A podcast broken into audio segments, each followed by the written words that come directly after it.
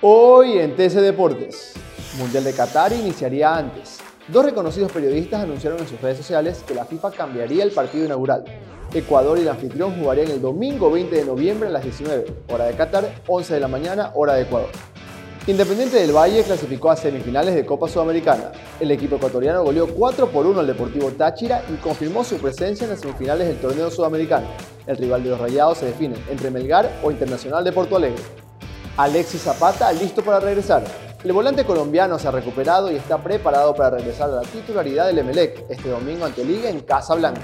Para más información visita tctelevisión.com slash deportes. También puedes visitarnos en nuestras redes sociales como arroba tcdeportesec. Soy Joel Alvarado y esta fue una emisión más de TC Deportes. TC Podcast, entretenimiento e información, un producto original de TC Televisión.